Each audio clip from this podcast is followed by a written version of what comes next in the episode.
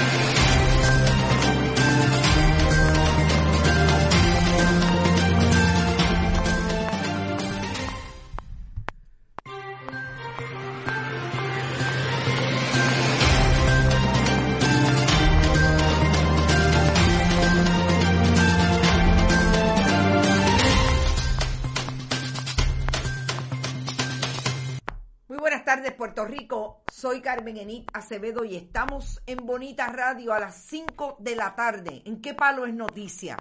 Hoy las noticias más importantes del día siguen relacionadas con el COVID, pero también nos sorprende que la administración Joe Biden-Harris tomaran la decisión desde el Departamento de Justicia que todos sus fiscales en oficinas federales fiscalías de Distrito Federal tienen que renunciar. Va a haber transición.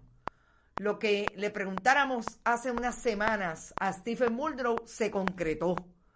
Todo el mundo, el mundo allí en el Departamento de Justicia de Estados Unidos, a través de todas sus jurisdicciones, tienen que renunciar. Solo dos se quedan. Y se quedan solamente porque tienen casos pendientes, investigaciones relacionadas con el presidente Trump. Importante, vamos a hablar sobre eso y vamos a hacer el análisis. Gracias Javier González, dice hermosa Carmen Enit.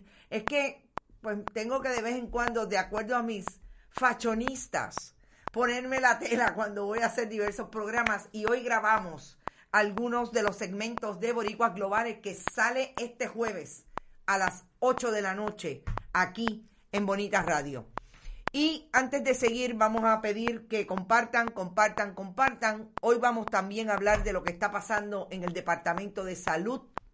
¿Quiénes son los nombres que se barajan ya para sustituir a Fabiola Cruz López en el denominado sistema de municipal de investigación de casos y rastreo de contactos Puerto Rico, nada más y nada menos que los que hacen el trabajo de el rastreo comunitario. Milagros Ortiz Ramos dice, turnos PR no sirve. Ay, bendito, díselo al, al secretario, que dice que ellos están hasta llevando gente con computadoras para atender a las personas de edad avanzada.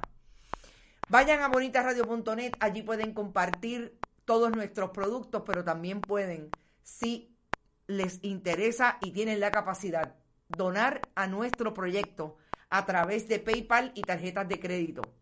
También pueden hacerlo en Fundación Periodismo 21 en su ATH móvil, a través de la fundación que hemos creado para producir los contenidos que habrá de reproducir Bonita Radio, que también estamos recibiendo cheques o giros postales a nombre de Fundación Periodismo Siglo XXI, Correo General PMB 284, PO Box 19400, San Juan, Puerto Rico 00919 4000. Vaya a todas nuestras redes sociales. En Twitter colocamos también mensajes todos los días.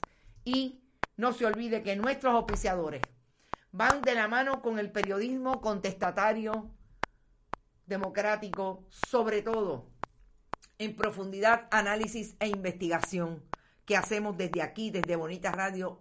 El próximo mes de abril cumplimos 10 años haciendo lo que recientemente medios de comunicación tradicionales se han dado a la tarea de hacer, reproduciendo contenidos a través de todas las plataformas web. Vamos al primer tema.